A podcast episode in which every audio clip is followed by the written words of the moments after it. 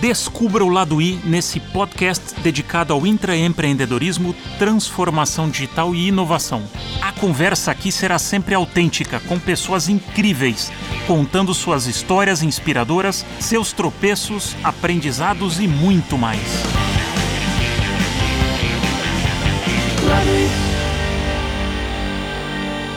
Bem-vindo, bem-vinda a mais um episódio de O Lado I. Meu convidado de hoje é comunicador de formação, mas como um bom inquieto que é, também consultor, empreendedor, investidor e autor de seis livros. Foi repórter nas revistas Isto é Playboy e no Jornal da Tarde. Colunista do Valor Econômico, teve uma primeira passagem como diretor criativo do MEI Mensagem nos anos 90. Depois, por 10 anos, foi sócio diretor criativo da Grotera, agência de publicidade do grupo TBWA. Liderou o portal Star Media, fundou uma consultoria de comunicação e estratégia digital, foi sócio na Fun Generation, uma empresa de mobile marketing, fundou e lançou o projeto Super Brands no Brasil. Atualmente é responsável pela unidade de negócios MM Consulting do Meio Mensagem, além do núcleo Próxima, que engloba um portal de conteúdo e um disputado evento anual. E ainda encontra tempo, acredite se quiser, para ser conselheiro investidor em startups como a eSportistics, Fala MLabs, Neomode, Noalvo, Netcos, entre outras. Bem-vindo, Pir. Obrigado pela participação no Lado I. Com muito prazer estou aqui, meu caríssimo Vacla. Você é meu amigo e eu te admiro demais. Um prazer estar aqui com você. Oh, igual, igual. Obrigado, Pir. A ideia aqui é a gente bater um papo e a gente, né, para quem está nos escutando, o Piri e eu, a gente costuma fazer uns, uns cafés e, e, papos onde sai faísca. Queima tudo na nossa volta. Então a gente resolveu essa vez fazer esse mesmo papo e contar para todo mundo. Porque a gente segue tentando né, transformar tudo, agora outras pessoas saberão. Não, a, gente, a gente já transformou o mundo, se eu não me engano, umas 25 vezes, só que ninguém ficou sabendo, é verdade.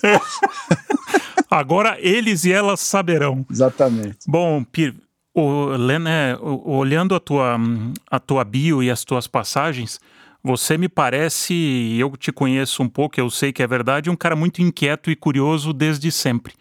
Conta um pouco dessa, dessa tua trajetória, né? Você se formou, depois teve passagens de começou como repórter, depois agência de publicidade, depois voltou para comunicação. A comunicação é uma constante na tua vida, mas conta um pouco quem é o, o PIR, esse, esse PIR inquieto? Bastante inquieto. Minha formação é, de, é em comunicação, aliás, minha vida inteira é em comunicação, você tem razão. Me formei como jornalista na, na FAP, já, no, já na FAP eu comecei a trabalhar na imprensa, trabalhei na Isto É, fui colaborador do Jornal da Tarde, que era um, um jornal do, do Grupo Estado de São Paulo, como repórter. Trabalhei na, na Isto É como repórter também. Fui colaborador de algumas revistas da editora Abril, da Exame, por exemplo, da Playboy também, escrevi uns artigos para Playboy.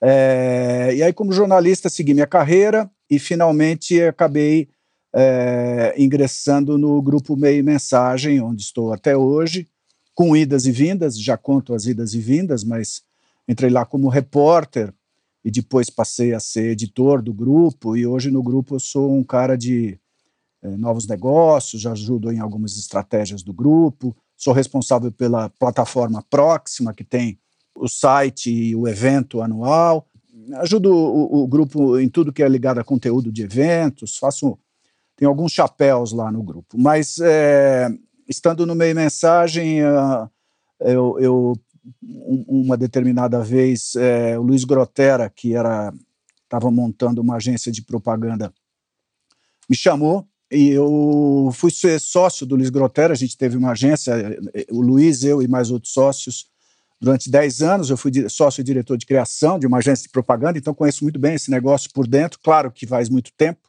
mas também, como eu atualizo sempre, eu acho que eu posso dizer que eu conheço esse negócio por dentro porque fui sócio de, um, de uma agência, né? então eu sei como funciona. Depois voltei para o Meia Mensagem e depois é, passei alguns anos, é, saí do Meia Mensagem de novo e fui ser country manager de uma operação de internet chamada Star Media, ali nos anos 2000, 2001, fiquei lá dois anos.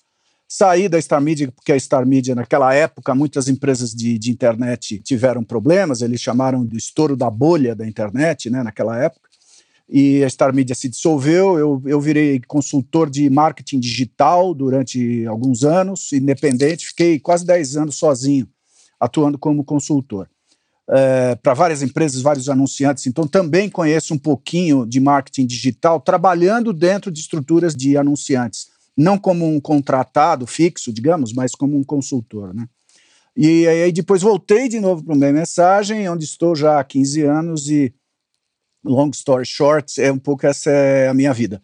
Mas sempre, como você diz, é, ligado ao mundo da comunicação. Mais recentemente, de coisa de cinco anos para cá, eu, eu resolvi, é, na época tinha um pouquinho de recurso financeiro, muito pouco, acabei investindo em algumas startups, depois acabaram os recursos financeiros, eu tive que é, é, virar um advisor de algumas startups e por conta desse advisory eu acabo tendo direito é, a algum tipo de equity quando elas forem vendidas. Né? Então esse é o meu modelo de atuação com as startups, eu tenho algumas que eu sou é, advisor hoje. Então essa é, essa, esta é a minha vida.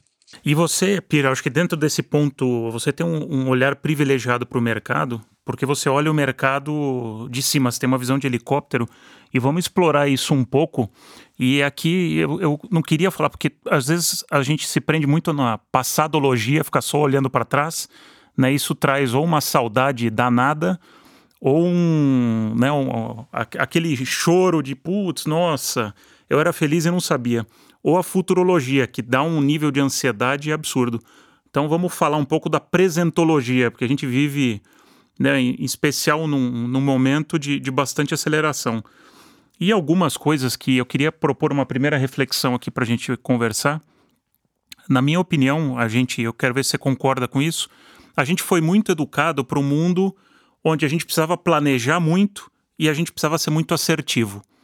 E hoje a gente já vive um mundo onde a gente tem muito mais possibilidades e a gente vive muito mais imprevisibilidades. Então a gente saiu do quase do certo para o duvidoso, isso requer né, um outro tipo de comportamento, tanto nosso como profissionais, pessoas, como dos negócios. Faz sentido isso para você? Como é que você está enxergando esse contexto? Ah, é, faz todo sentido, eu concordo 100% com você. A, a, a verdade, o Vacla, é que essa coisa da transformação, que a gente chama genericamente de transformação digital, né? toda essa aceleração que a gente vive hoje, essa transformação recorrente, que praticamente impede que a palavra planejamento é, tenha qualquer sentido hoje, né? É, sentido prático, eu digo, né? Planejar, a gente está sempre planejando alguma coisa, as empresas não podem encarecer 100% de fazer algum tipo de planejamento. Isso é impossível, particularmente nas grandes corporações, mas em todo tipo de negócio, algum tipo de planejamento você tem que ter, né? Ocorre que, como você diz, a imprevisibilidade virou tal que a assertividade desses planejamentos ficou perto de zero. Né? Então, hoje, planejar quer dizer planejar o dia, planejar a hora, às vezes planejar o segundo, porque é, as coisas ficaram muito rápidas. Mas por que, que aconteceu isso? Né? Eu não quero voltar ao passado, como você diz, mas apenas para contextualizar, a transformação digital é fruto da evolução tecnológica. Né? E a evolução tecnológica, independentemente dos negócios, ela foi acontecendo, é, a revelia, até eu diria, dos negócios, ela foi acontecendo nas, na última década. Ela vem acontecendo o tempo todo, né? É, mas desde a pedra, né? desde o homem da pedra e das cavernas. Mas, nos últimos dez anos, particularmente, isso se acelerou muito, porque as conquistas tecnológicas, por conta de todo o aparato que o homem foi construindo e esse próprio aparato é, é, é, é, ele é exponencial, né? Você vai construindo estruturas de ciência, descoberta, pesquisa e tecnologia uns em cima dos outros. Então eles se auto-anabolizam e eles se autoconstroem e, vão, e nós vamos construindo pilares e layers uns em cima dos outros, de forma que o, o avanço é incremental. Eu não preciso estar sempre descobrindo a roda a roda já foi descoberta. Então, em cima da roda eu construo o carro, em cima do carro eu construo o carro que não precisa de ninguém para estar tá dirigindo, e um carro que virou uma máquina que é um computador controlado por algoritmos. Então, É, é essa exponencialidade que aconteceu, particularmente a partir da evolução das tecnologias digitais, é disso que nós estamos falando. Esse é um ambiente de transformação dos negócios. Né? E os negócios, no meio disso, foram impactados de forma gigantesca.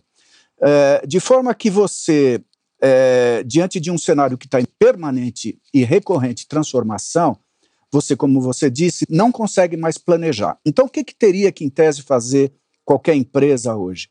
Teria, teria, e se não fizer, temo que não dê tempo para não fazer. Porque possivelmente, se não fizer, talvez tenha problemas até de sobrevivência. Que é o quê? É incorporar essa lógica no dia a dia. Né? Incorporar a transformação e a inovação, que é outra palavra mágica nisso tudo, é, aos seus processos de gestão. Então, aquilo que era um, um, um departamentozinho de inovação que ficava lá longe, ou uma área de tecnologia que era R&D, né, pesquisa e desenvolvimento, né, que ficava lá, eram cientistas malucos que ficavam lá no, na garagem, né, eh, das companhias, isso tudo tem que estar no coração da empresa, ou das empresas a partir de agora, né.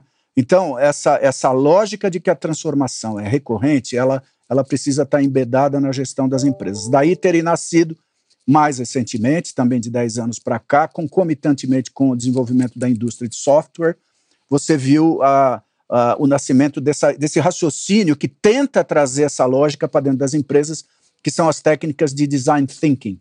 O design thinking ele é isso. Ele é a apropriação de uma, alguma coisa que estava acontecendo meio organicamente para dentro das companhias e transformada em método, né? Transformada em conceito e em método é possível você trazer essa velocidade e essa necessidade de adaptação recorrente para dentro das companhias. Então, esquece planejamento, pensa em design thinking. E design thinking é todo dia é um novo dia. É assim que se divide, né? A estratégia ela é toda dividida em pedacinhos. Você vai fazendo pequenos pedaços muito rapidamente, vai testando esses pequenos pedaços. O que der certo você incorpora, o que der errado você joga fora. E esse, é, essa é uma lógica muito simplista aqui, simplificando ao máximo, das, das técnicas de design thinking, né? onde você traz a lógica de mercado para dentro da tua companhia, você não fica dois anos, três anos planejando nada, nem desenvolvendo nada. Você planeja e faz no mesmo dia, né? E, e, e testa no mercado real e traz os resultados para dentro de casa. E esse é o ciclo, novo ciclo que as empresas têm que adotar a partir de agora. E estamos falando do presente. Não é, isso não é futuro e definitivamente não era assim no passado. Isso é estritamente a necessidade do presente agora. E uma coisa que, que você fala pensando aqui junto com, com você é interessante, porque a, a famosa transformação, ou a evolução, ou a aceleração, essas palavras a gente tem escutado e conversado já há alguns anos. E é interessante como o comportamento das pessoas ou dos negócios ele é muito pouco para ação. Ele, parece que ele espera vir a dor e aí ele acelera. Por que será que as pessoas têm esperado, ou os negócios têm esperado tanto? Parece que ele, ele precisa ser atingido de uma forma mais forte, ou no seu PNL, ou no seu resultado, para aí sim ele mover. Porque aqui, na, na, no fundo, no fundo, o, te, o, a palavra transformação digital ela deveria quase não existir mais. A gente deveria estar discutindo empresas aptas a operar no dia de hoje ou não aptas. Tão simples quanto isso. Exatamente, mas é, o, o, os homens, nós homens, nós homens, eu digo a espécie, né, é, temos dificuldade de adaptação. E a gente tem é, lá no nosso DNA, desde a época dos nossos primórdios, né, a gente tem lá um, algum, algum uh, um DNA mesmo humano, né, que nos acompanha o tempo todo, que tende a buscar o, o, os lugares mais cômodos, né? A gente busca a caverna porque ela nos protege do meio ambiente, né? A gente busca as nossas casas e a fogueira nasceu disso, né? É, o fogo nasceu para acolher, né? E aí veio a caverna, aí veio veio a, a casa das pessoas, né? Então é, a gente busca acolhimento e busca conforto e, e a mudança ela é incômoda para os seres humanos em geral. É, é, se é verdade isso, e é verdade isso, né? É, nas empresas não é diferente, porque as empresas são geridas por seres humanos. Né? Daqui a pouco elas vão ser geridas pelas máquinas, mas vai demorar um tempo. É, as máquinas não têm esse problema de adaptação, elas vivem da adaptação, elas são a adaptação. Mas a, os seres humanos têm essa dificuldade. E, e, e como gestores, têm dificuldade de, de transformar. Né? Então, nós, como pessoas, temos dificuldade de nos transformarmos em busca do novo. Não é natural esse movimento em nós e não é natural nas companhias, nas empresas de um modo geral. É por isso que elas andam de mais devagar do que às vezes o tempo exige. Né? Aí você vai um pouquinho mais no detalhe, você vai encontrar empresas, empresas, empresas, empresas, empresas. Ou seja, você tem empresas onde o DNA da transformação é mais vivo, né? E aí você tem toda essa geração de empresas novas que todos nós conhecemos, é, das grandes empresas de tecnologia, onde essa lógica do design thinking, da lógica da transformação e a lógica da tecnologia que se renova o tempo inteiro já está embedada, elas nasceram assim. E você tem os laggards, ou as laggards, né, as empresas que vêm atrás, que são todas as empresas é, que a gente conhece de um modo geral, são os grandes fabricantes, as grandes indústrias, né? Hoje, no mundo da comunicação, já que estamos aqui falando nele, é, na figura dos anunciantes, né? Anunciantes não são as empresas elas não são anunciantes, elas estão anunciantes, né? Elas nascem para fabricar sabonete ou alguma outra coisa. Elas precisam anunciar para vender o sabonete. Mas a sua condição original, natural, é serem fabricantes de sabonete, né? Então, é, é, é, essa, essa transformação ela demora por conta disso. Então, as empresas criam legados, criam culturas, criam estruturas de operação que para elas é muito difícil deixar uma que vinha dando até ia dando certo de repente não começa a dar tão certo assim, e aí você tem razão, o, o, o, o, o PNL já não começa a funcionar direito, o bottom line já começa a ficar meio amarelo, e os investidores e acionistas não gostam, e aí ela precisa se transformar, e aí ela se transforma, ou ela busca se transformar, sempre de uma forma tardia, sempre sendo difícil você ver essas grandes empresas que eu falei, né, as grandes indústrias e tal, liderarem qualquer tipo de transformação. O que você vê liderando é o Elon Musk na Tesla. Né? Esse cara transforma o mundo. Né? E tantas outras, e, e a gente conhece todas. Então, é, essas têm o DNA da transformação como necessidade imperiosa recorrente, essas já entenderam isso porque elas nasceram assim. As outras estão sempre correndo atrás. Acho que vai demorar muito ainda, 10 anos ou mais, para essas empresas que eu estou descrevendo, né? Incluo aí na, na, no âmbito dessa as agências de propaganda, todos os anunciantes, todos os publishers, a indústria da comunicação como um todo, que é a indústria que eu conheço, né, que é a indústria que eu habito, é, ela tem essa indústria é toda laggard, né, laggard, ela é, é letárgica, ela demora para responder. A tecnologia está indo lá na frente e a gente está sempre correndo atrás. Acho que ainda durante um tempo isso vai acontecer. Uma coisa que move sim as pessoas e tira a bunda, desculpa a expressão, mas a bunda do conforto da cadeira dessas pessoas é quando o, o, o bottom line começa a ficar vermelho. Tem alguma empresa, seja ela um veículo, um anunciante ou uma agência que chama a tua atenção, que fala, putz, esse cara está fazendo alguma coisa diferente e acelerou a jornada? Algum exemplo que te vem na cabeça? Claro, é o Magazine Luiza, disparado. É o melhor exemplo no Brasil, Vacla. Talvez você possa botar algumas outras, vai, que são essas chamadas que, que a gente chama de unicórnios, né, que estão, são muito recentes, né? Estou falando do Nubank, estou falando da XP.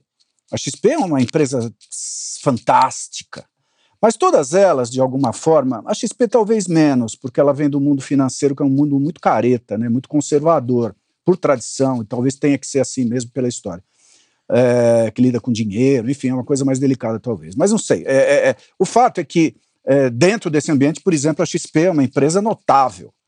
É, eu, eu, por tudo que ela acabou de fazer um IPO de bilhões, enfim, sensacional, tendo saído lá de uma pequena corretora de, de, valores imobiliários e, e, e, de investimentos e tendo se transformado no que transformou. Esse é um exemplo, eu, mas eu comecei pelo Magazine Luiza, que essa é uma empresa para mim talvez mais emblemática, porque ela começa lá atrás como uma pequena lojinha de varejo do interior para se transformar é, nessa empresa também de bilhões, totalmente integrada com as transformações digitais, e isso é mérito de toda a empresa, da dona Luísa Trajano, indiscutivelmente, mas talvez particularmente como protagonista dessa, o agente transformador dessa de toda essa operação é o Fred Trajano, que tocou tudo isso.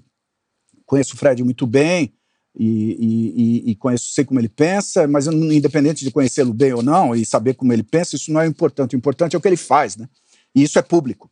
Né? Então, todos nós conhecemos o que esse cara fez é, na, na, transformação do Magazine Luiza numa empresa que é uma plataforma hoje, um marketplace, omnichannel, com todas as mais avançadas tecnologias do varejo que você pode imaginar. O que tem no Magazine Luiza está sendo também ponta, coisa de ponta na China, sei lá. Então, essa é uma empresa notável. E eu citaria como jornada, me ocorreu aqui agora, é uma, uma jornada que eu admiro demais é a jornada do Luiz Frias à frente do Grupo Folha.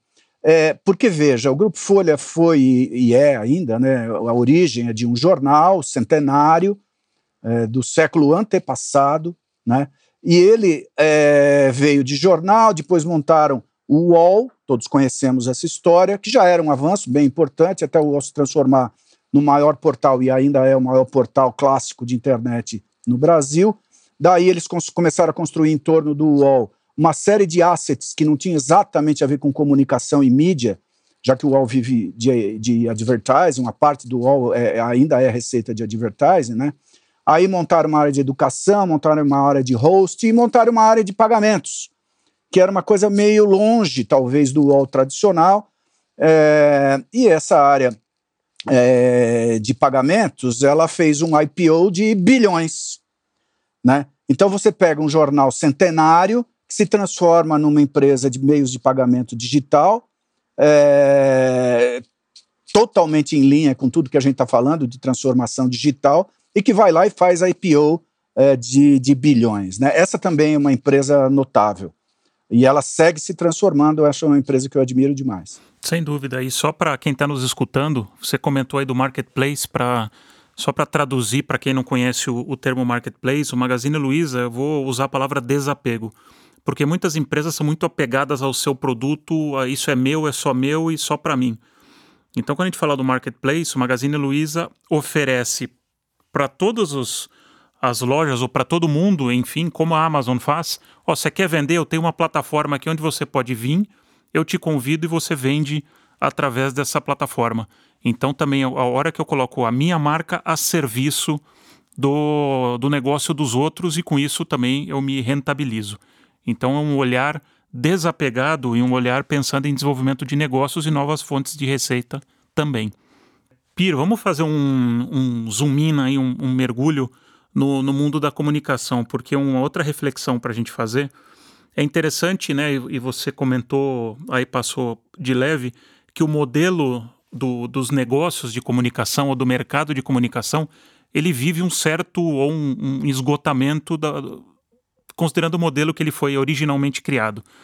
E é interessante porque é um paradoxo. Nunca a comunicação foi tão necessária. Porque num mundo cada vez mais tecnológico, cada vez mais acelerado e com cada vez mais estímulos, a boa comunicação ela é mais importante do que, né, do que nunca. Como é que você está tá vendo isso, né? Porque quem tem feito algum movimento interessante nesse, nesse com olhar de, de comunicação ou de marca, de estabelecer novas pontes com as pessoas, na tua opinião? Olha, o mercado de comunicação tem três pilares clássicos: as agências de propaganda, os anunciantes e os publishers, os grupos de comunicação e mídia. As agências passam por um momento desafiador, elas têm que é, incorporar é, skills, né, habilidades que elas não tinham antes, ano, e durante anos não, não precisaram ter. Sempre foi um setor muito. É, que, que, que, sempre desempenhou muito bem, né, um setor rico, né, um setor é, de muito sucesso, né, exitoso, né, e importante para as economias de um modo geral em todo o mundo, né, porque a propaganda existe para anabolizar negócios, é um negócio que agiliza e, e faz negócios crescerem, né, então é uma indústria que é muito importante, né, e ela seguirá, na minha opinião, sendo, sendo muito importante. Mas voltando ao, ao tema de, de, desse mercado da comunicação, então o, o zoom in aí, a gente tem as agências que enfrentam a dificuldade de, de modelo de tradicional de remuneração da agência, das agências de propaganda, particularmente no Brasil, ele está muito atrelado às receitas geradas pela veiculação, pela, pela, pelo mundo da mídia, né? Isso continua sendo verdadeiro e importante, mas elas estão vendo que isso talvez não seja mais o único modelo possível, estão tendo talvez que rever um pouco esse modelo, e isso é um desafio, né? Porque elas sempre foram muito bem obrigado e sempre foram muito rentáveis, fazendo outro tipo de. fazendo sempre a remuneração é, via mídia, né? Como a sua, o core né, da, do, da sua rentabilidade. Isso está meio em xeque, até porque os anunciantes também estão querendo rever esse modelo, e mesmo que ele ainda permaneça vivo e permanece vivo e relevante para muitas delas, ele começa a se transformar. Isso é desafiador para elas, esse é um dos desafios das agências. O, o outro é incorporar tudo que eu acabei de dizer, estamos aqui conversando antes dessa transformação digital toda, a necessidade de serem mais ágeis e terem novas linhas de negócio, já que essas linhas de receita que elas sempre tiveram estão se transformando, elas têm que buscar novas. Esse é o desafio das agências, né? Se transformarem em busca de novas linhas de receita, oferecendo novos tipos de serviço e cobrando por eles, né? Uma coisa muito curiosa, apenas um detalhe aqui, um parênteses, né? No mundo inteiro é diferente daqui a, a, as áreas de mídia são separadas do, do, do, das áreas de criação, né? É, e, e, e, de planejamento e, e, etc. Então, a remuneração das agências de propaganda lá fora, ela se dá muito pelo, tra pelos trabalhos prestados, pelo planejamento estratégico, que acaba sendo, na verdade, o core da, da, de uma agência de propaganda, particularmente a área de criação, né? E no Brasil, por conta desse nosso modelo, as agências nunca cobraram especificamente por criação. Eu sempre, há muitos anos, eu falo que essa era, deveria ser uma fonte de receita importante para as agências, porque já que é isso que elas entregam talvez de maior valor para os seus anunciantes, que é serem criativas e originais, né? E isso transforma negócios. Imagina todas as marcas que a gente conhece no Brasil, em algum momento teve por trás um trabalho criativo de agência de propaganda. É, e, e, isso nunca foi cobrado, né? Curioso, né? Mas é assim que é. E eu sempre brinco com as agências que elas, no mínimo, hoje, como está tudo em transformação, elas têm que passar a cobrar pela criação. Né? Para mim, isso não, não, não é no-brainer. Né? Não sei porquê. Eu sei porquê. É difícil, né? porque o modelo há tantos anos ele nunca, não, nunca foi assim. Então, você introduzir um novo modelo é complicado. E, e, do lado de lá, os anunciantes talvez não aceitem. Né? Acho que conversando aceitam, mas é uma teoria do, do Pierre Marcondes.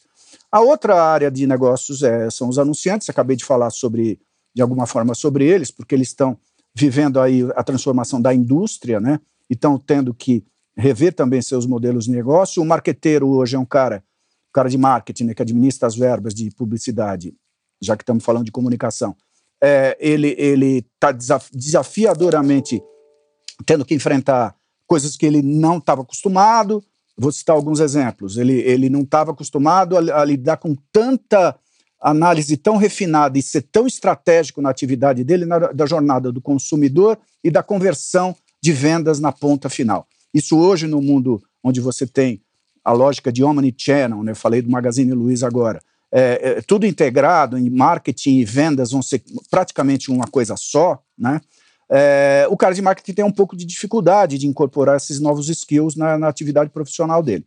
Ele também tem que lidar com dados como nunca teve, com tecnologia como nunca teve e com toda essa velocidade que nós estamos falando. Então o cara está realmente embaixo de uma saraivada de balas assim bem ferrada, como nunca o profissional de marketing jamais esteve em toda a sua história. Então essas pessoas estão tendo que se reciclar, aprender tudo isso da noite para o dia, está bem desafiador.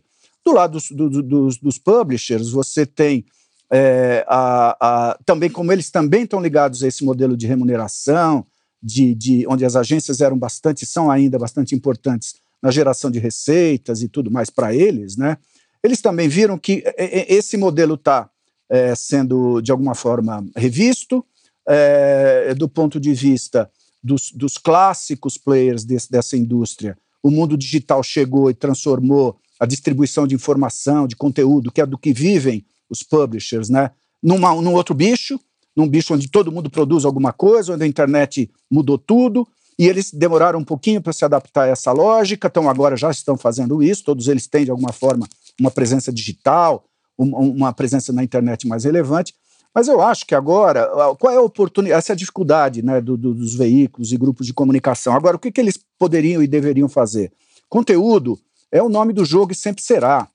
Assim como você disse que comunicação é o nome do jogo e, e continuará sendo. Agora, na pandemia, a gente está vendo como comunicação é importante, porque o, o, consumidor ele precisa falar com as empresas e o canal de, de falar com as empresas é a comunicação.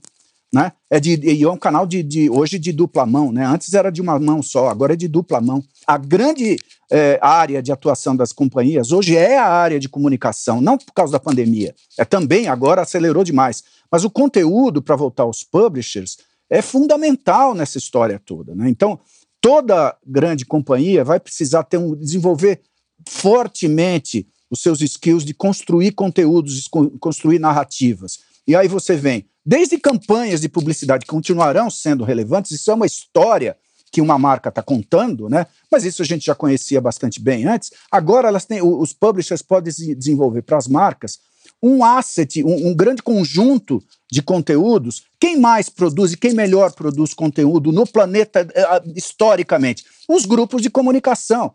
O que eles deveriam e, e, e fazem, e alguns deles estão fazendo até bem, começaram a ter seus labs, né? No meio mensagem, por exemplo, a gente tem o MM Content Lab, né? O que, a gente faz ali? A gente produz conteúdo para as marcas que são parceiros comerciais nossas. Né? A gente usa o nosso skill de jornalistas, editorialmente, que olham o mundo pela lógica editorial, né? para botar esse, isso a serviço das marcas. Né? Então, acho que é isso que os grupos de, de, de mídia e comunicação deveriam fazer. É, então, de modo geral, Vacla, você tem razão. Comunicação é mais importante do que tudo hoje, porque, caramba, no mundo em transformação, as pessoas estão se transformando e as empresas dependem do consumidor para seguir sua vida, sempre foi importante a comunicação. Agora, velho, agora ela ficou N vezes mais importante, né? Porque tecnologia é insumo, porque dados são insumos, porque tudo isso que a gente está falando que transforma a vida das pessoas são insumos. O que continua tendo a necessidade de ser original é a nossa capacidade de se comunicar. Fato, e, e, até fazendo um paralelo com o que você falou, concordo mil por cento. A gente sai do mundo de escassez, onde existiam, né, ou então tinha grandes grupos de comunicação que detinham o poder da palavra. Hoje, no mundo de abundância, basta eu ter um celular e, e eu ter um, uma boa capacidade de contar uma história, eu também tenho minha voz. E isso vale também para as marcas, para as agências que hoje, se eu tenho qualquer determinado desafio, eu não necessariamente preciso ir a uma agência. Eu posso comprar as habilidades que eu preciso para vencer o meu desafio, para me ajudar no mundo de abundância, que tem muito mais oferta. Então, o ser relevante e as competências e a agilidade, como você fala, são outras, porque a gente vive num mundo, né, num contexto de abundância. Então, mudou essa regra do, do jogo. E ligando com isso, Pira, a gente também. Eu tenho escutado bastante, e acho que você também, que o, o reaprender né, ganhou uma, uma importância muito grande. Porque dentro daquele mundo de, de escassez, a gente era acostumado a não, eu preciso ter todas as informações possíveis e aí eu viro basicamente um oráculo. Hoje em dia, fora o Google, e nem sei se ele é, ou a Siri, ou qualquer um, ou Alexa, podem ser mais um oráculo, quanto mais a gente, né, um, um ser humano, porque não tem HD, não, a gente não tem capacidade cerebral para guardar tudo. Então até brinco que a gente está vivendo num tempo de infoxicação, né, que é, é, é informação para tudo que é lado e a gente não sabe. A gente está vivendo num mundo com tantos estímulos, com tanta coisa, que muitas vezes aquilo te dá uma ansiedade absurda. Né? Então, como navegar, como aprender ou como se seguir? Como é que você faz para se manter atualizado nesse mundo? O Vacla é desafiador mesmo e é difícil, não é fácil não. Eu acho que gente, nós somos todos infotóxicos, né? Você tem toda a razão. E você também tem razão, os, os oráculos morreram, né? Eles foram morreram. Né? O Google não é um oráculo, né? O Google é um repositório genial, genial, genial, transformador, revolucionário, um, um, um depositório de, de inventários de informação, né? de todos os tipos e de todas as formas. Maravilhoso. É, é, é, é mais próximo do que era, eram antigamente as enciclopédias. Né? E, então, mas ele não é um oráculo. Né? Ele não consegue, ele consegue nos mostrar coisas, mas ele não, não consegue nos ensinar por onde caminhar. Esse é o papel do oráculo. Né?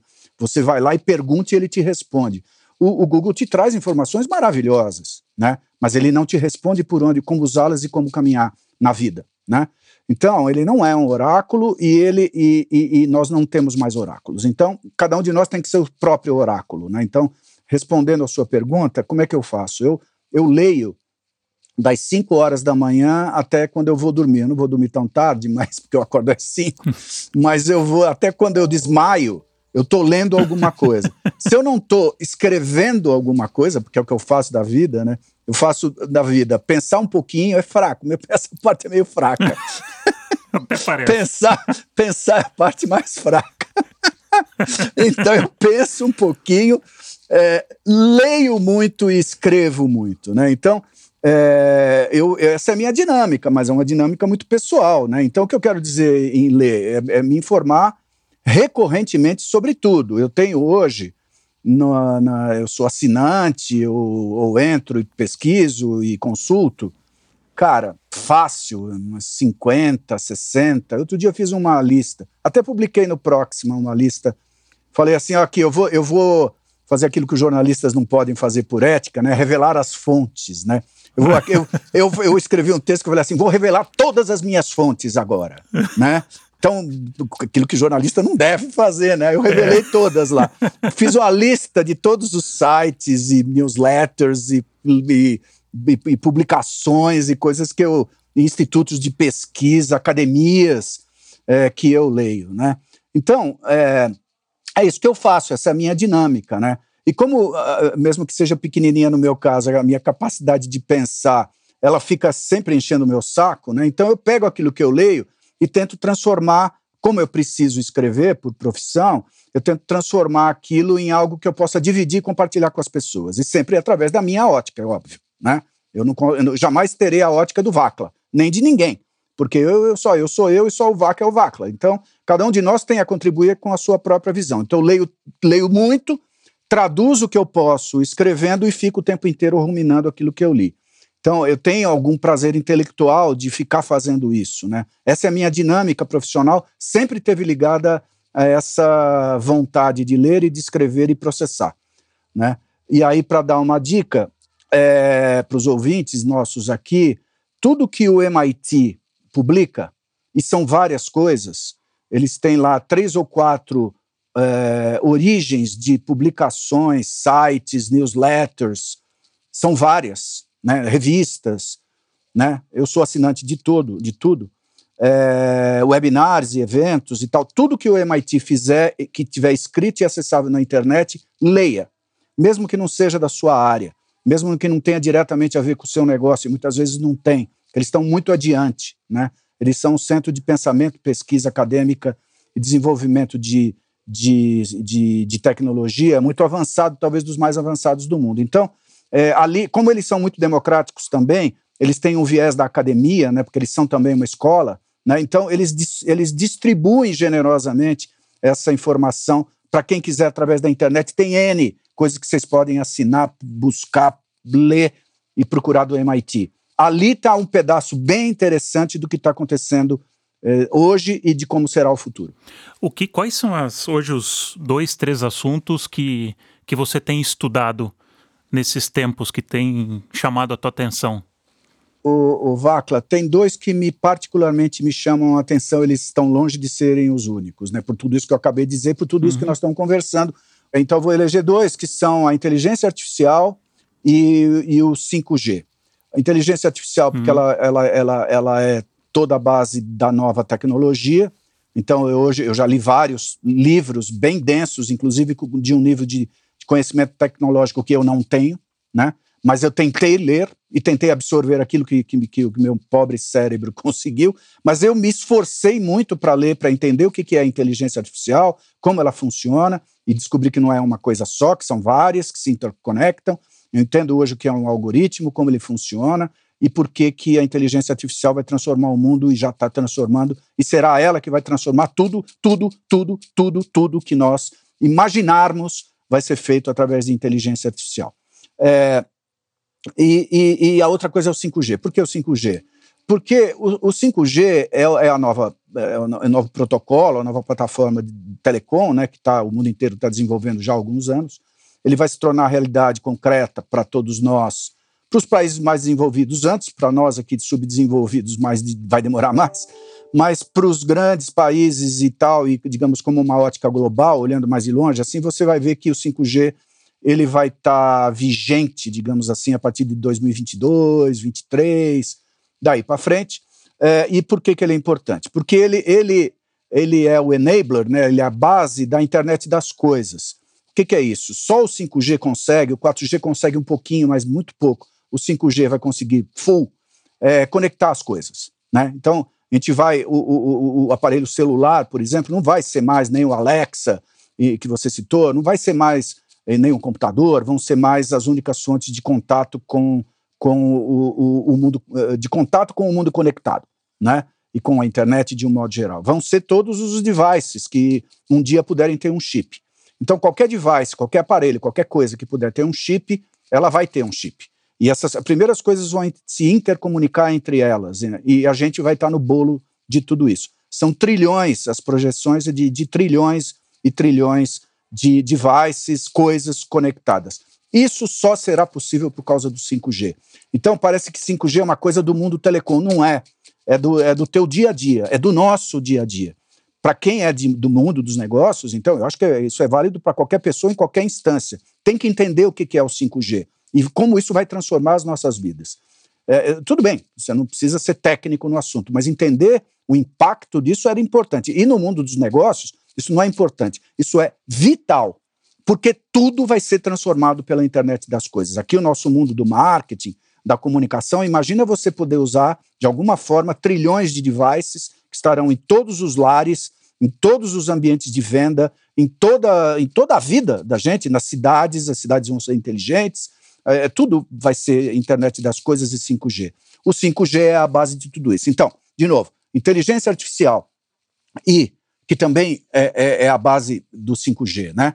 Sem a inteligência artificial não rola o 5G. E o 5G que sem ele também a internet das coisas não rola, eu acho que esses são os dois, acho não, esses são os dois é, temas que mais me interessam hoje em dia. Interessante. E aí a gente fala também de. Porque quando a gente fala de internet das coisas, também para materializar, te ajudar a materializar, nós estamos falando do tênis, da roupa, até nós mesmos, porque isso a gente pode colocar até um chip subcutâneo. Então eu posso passar as minhas informações de saúde direto para o meu médico, ele pode me acompanhar. Então, quando a gente pensa, ah, isso legal, mas imagina um bebê recém-nascido que você pode monitorar, não, não precisa de uma enfermeira em cima. Então, nossa, a gente tem, porque para não falar dos óbvios, geladeira, fogão, né, dos, dos aparelhos domésticos. E a gente, carro, casa, lâmpada, absolutamente tudo. Então, isso tem uma. Vai ter um, um choque no bom sentido muito grande. E, e né, eu acho que por isso que você fala, eu concordo bastante. Mas eu queria trazer agora é, Pire, até em, em cima disso que você está falando, o aspecto humano disso, disso tudo. Porque quando a gente fala nessa aceleração e nessas disrupções, ou nesses. Porque a gente está vivendo agora, parece que a cada né, um, dois, três anos, cada vez mais rápido, tem um. A gente salta, dá um salto. E aí a gente começa a conviver com algumas palavrinhas. Que eu vou citar três aqui, que é medo, falha, vulnerabilidade. Porque nesse mundo onde a gente tinha o oráculo, então desde o oráculo o professor ou o sábio, aquela pessoa que a gente perguntava, hoje a gente não tem mais esse personagem. Então, como você falou, eu preciso né, estar informado e estabelecer redes de conexão também que me ajudam a me manter informado. Então, o declarar, e quando eu falo vulnerabilidade, é a nossa capacidade de declarar eu não sei. E eu preciso de ajuda. Porque é uma coisa que para o ser humano sempre foi uma coisa bastante difícil. Né? Porque a gente sempre foi criado, educado, principalmente é quem tem mais de 30, 35 anos, para saber tudo. Né? E que a, o, a, a, o meu sucesso profissional, independente da minha profissão, era o saber.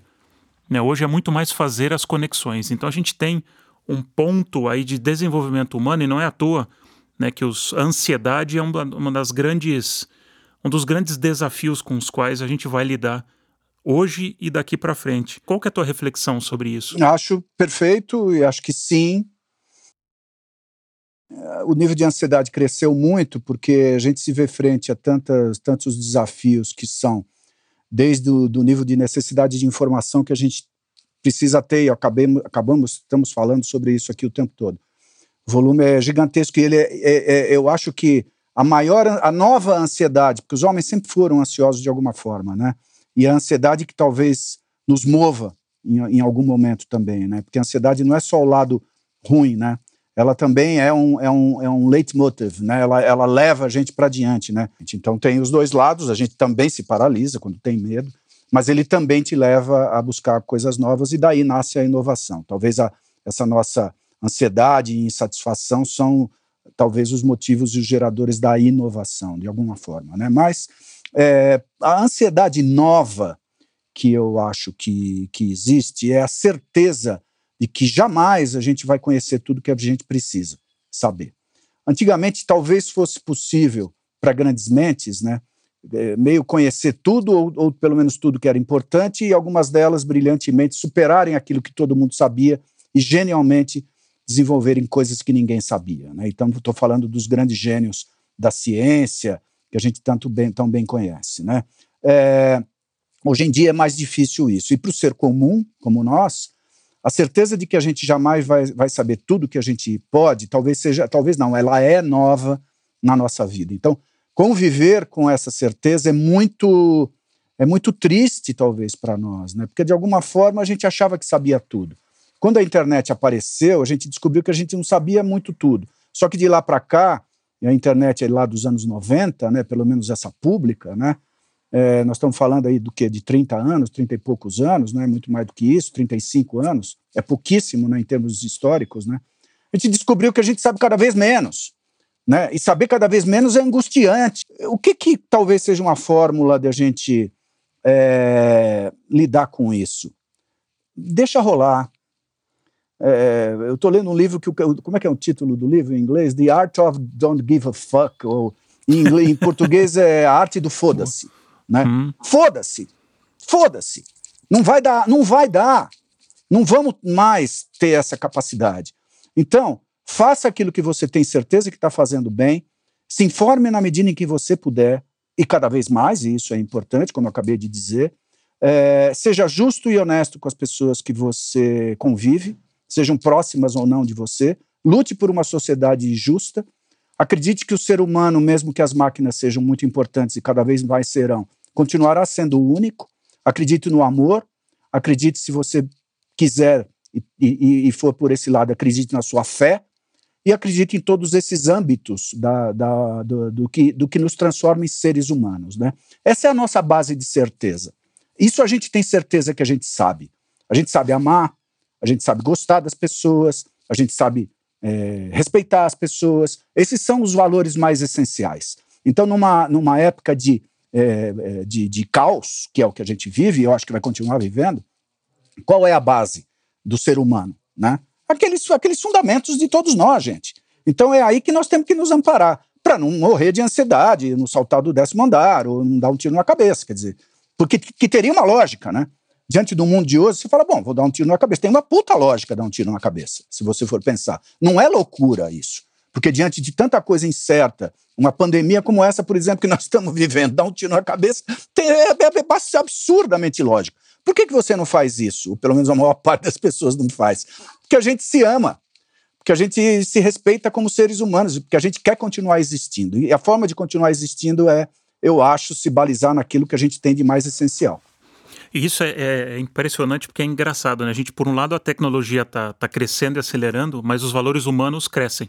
Então não é à toa que as pessoas estão cada vez mais buscando o seu propósito e as marcas também.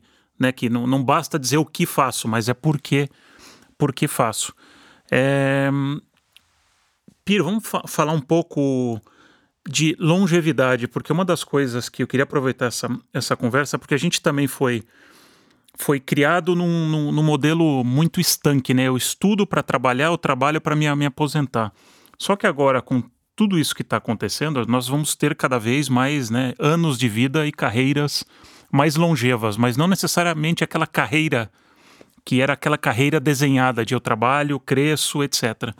Como é que você está tá vendo, e eu, eu ligando isso no, no mundo empreendedor e de conselheiro que você tem feito bastante parte, o que, que você tem aprendido nesse, nesse mundo, nessa tua jornada e nesses últimos anos, com relação à, à extensão da, da vida ou de outros modelos de trabalho? Como é que qual que é o teu olhar hoje sobre isso? Ok, é, é, é, essa é, diversidade e multiplicidade de escolhas e de informação e de coisas em geral que estão acontecendo à nossa volta também tem o lado bom de a gente poder se reinventar e abrir a cabeça e poder é, ser um monte de coisas ao mesmo tempo, né? Não é um pecado você querer e desejar ser um monte de coisas ao mesmo tempo, desde que isso te satisfaça, né? Então, e, e ao longo do tempo, já que longevidade é uma questão aí que você colocou, nós vamos poder fazer isso por mais tempo, né? Acho que eu tô, eu tô com 64 anos, eu, eu, eu, eu me sinto com 18, né? Numa boa. A, a, a, idade, eu não acho que deva ser barreira para nada. Né? Enquanto você estiver lúcido, puder, né, e bu em busca de informações e se fascinar pelo novo, pela originalidade, pelas coisas que estão acontecendo no mundo, eu acho que você não tem parada. Nada pode te impedir, né? Aí vai depender de uma série de outras questões que são mais concretas e práticas, de você poder colocar ou não em prática teu sonho, as tuas ambições, mas é, é, a idade, realmente, eu acho que é uma coisa, até porque nós vamos viver mais, que eu tiraria da, da planilha. Eu não, não me importaria, eu, eu, cuidaria mais do meu corpo, cuidaria mais da minha saúde, já que eu vou viver mais tempo, né? Tomaria lá os meus remedinhos que os médicos indicam para você ter 100 anos e, e não estar tá completamente, enfim, sem capacidade intelectual de poder produzir alguma coisa. Se os remédios forem funcionando, se você tiver uma atividade legal, se você for intelectualmente ativo, eu acho que idade é uma coisa que eu tiraria da planilha, né? Agora, como conviver com gente, pessoas que vão ter 100 anos de idade? Eu, na verdade, eu não tenho muito uma resposta para isso, mas eu acho que a gente vai ir se adaptando, como o ser humano fez o tempo todo, né?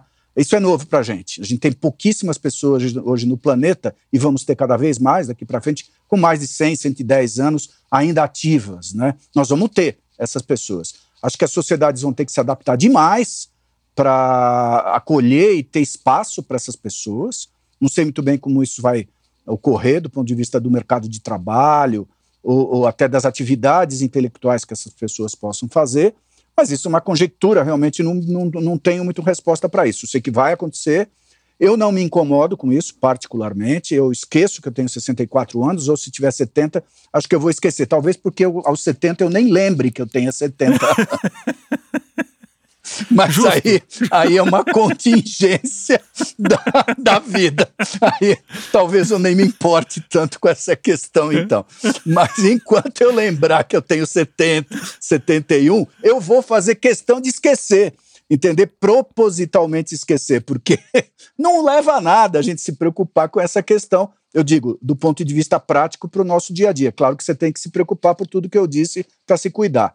Agora, é, eu acho que vai ser fascinante, viu, Vacla? Nós vamos ter uma sociedade muito transformada, né, e muito rica em novas oportunidades, em, em, em vidas sendo transformadas, eu acho, evolutivamente falando, eu acho que legal, de, de, um, de, um, de, um, jeito que eu vejo.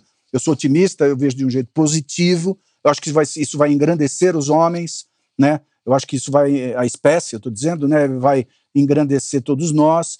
Então, eu não, eu não tenho nenhum medo de, de, nem de envelhecer e nem da longevidade. Né? A angústia é, que você colocou também é algo preocupante. Tem muita gente em burnout, tem muita gente nas empresas trabalhando demais. Isso é uma questão corporativa que precisa ser resolvida, né? Porque o tempo continua, o, o dia continua tendo 24 horas, né?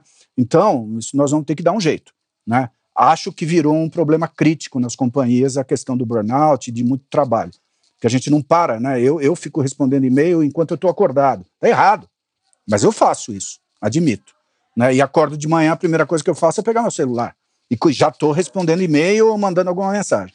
Isso não sei se vai dar certo o tempo inteiro, né? Acho que a gente tinha que tomar cuidado com isso. Mas são questões da nova sociedade, né? Não, e eu acho que a gente tem falado nessa conversa, e para a gente chegar no, no aqui no, no final da, da conversa, a gente está fazendo um duelo um pouco entre tecnologia e humanidade. E é, e é interessante como esses valores eles vão se transformando, mas eles não, não perdem a conexão porque a tecnologia ela vai nos ajudando por um lado, ela nos coloca pressão, mas é interessante que ela reforça os valores humanos, né? O valor da vulnerabilidade, do medo de saber é, dar o, o, espaço, porque a gente ainda parece me parece, né, pelo que está falando, parece para você também, que a gente continua querendo competir com, com a velocidade dela.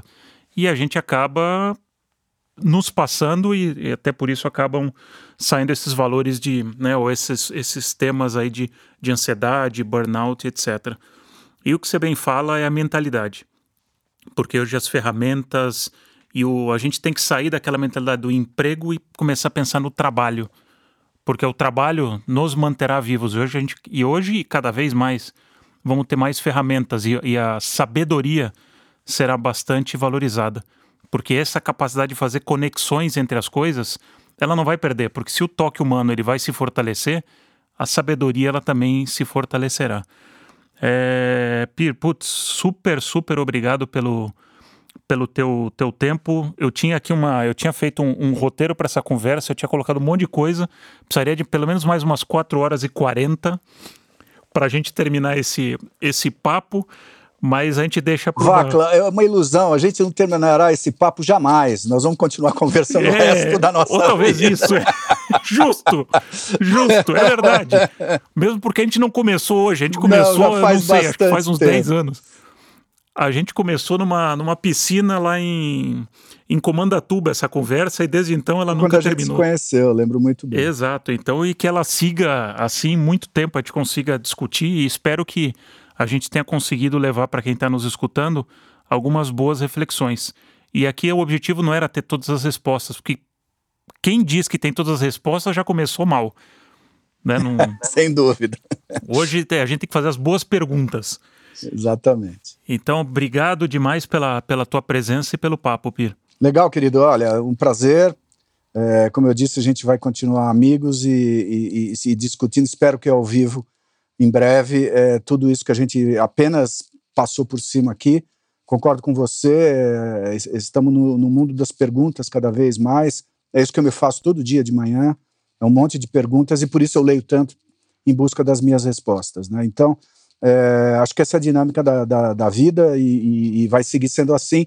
Eu gosto, eu confesso que gosto. E gosto de bater muito papo como esse que a gente acabou de ter aqui estarei sempre ao teu lado aí, sempre que você precisar. Um prazer e os, os nossos ouvintes aí. Espero que, como o Vacla falou, que a gente tenha contribuído minimamente para a gente refletir sobre tudo isso que a gente está vivendo. Não é fácil, não é um mundo fácil, ele está ficando cada vez mais difícil. Mas é sempre um prazer, eu acho uma necessidade a gente refletir e falar sobre ele. Obrigado pelo convite. Gostou da conversa? Então escute mais episódios na sua plataforma de podcast preferida. E também siga o Laduí no Facebook, Instagram e YouTube. Obrigado e até a próxima!